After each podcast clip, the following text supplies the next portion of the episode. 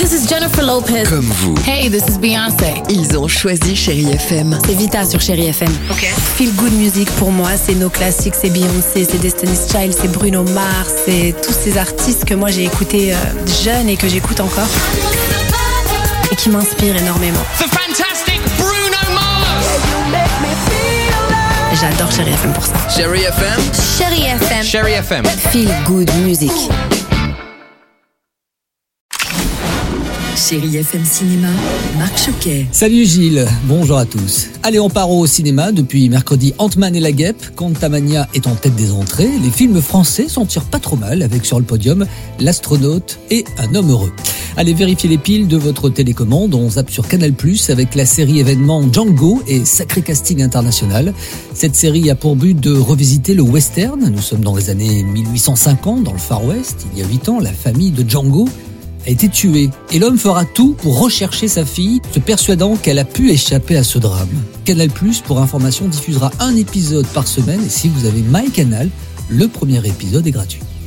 Une nouvelle série originale s'installe également sur la plateforme Paramount Plus avec Tulsa King, Sylvester Stallone. Il revient, interprète un vieux mafieux qui tente de rebâtir un empire après avoir passé 25 ans en prison.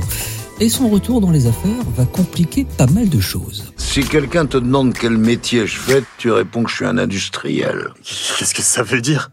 Bah, c'est le but de la manœuvre. Sur Disney Plus rapidement depuis mercredi, How I Meet Your Father revient pour une saison 2. C'est la comédie dérivée, vous le savez, hein, de How I Meet Your Mother. Elle sera diffusée au rythme d'un épisode par semaine. Alors sans rien dévoiler, je peux déjà vous dire que les hommes ne sont pas très habiles pour rencontrer des femmes.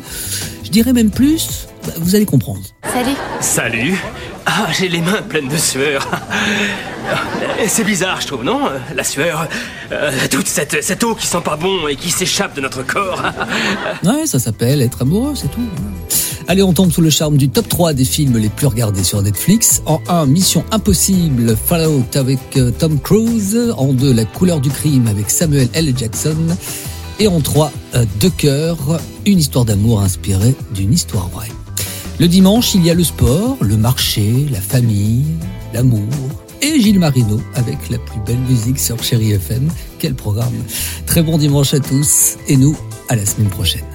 Retrouvez toute l'actualité du cinéma sur chérifm.fr.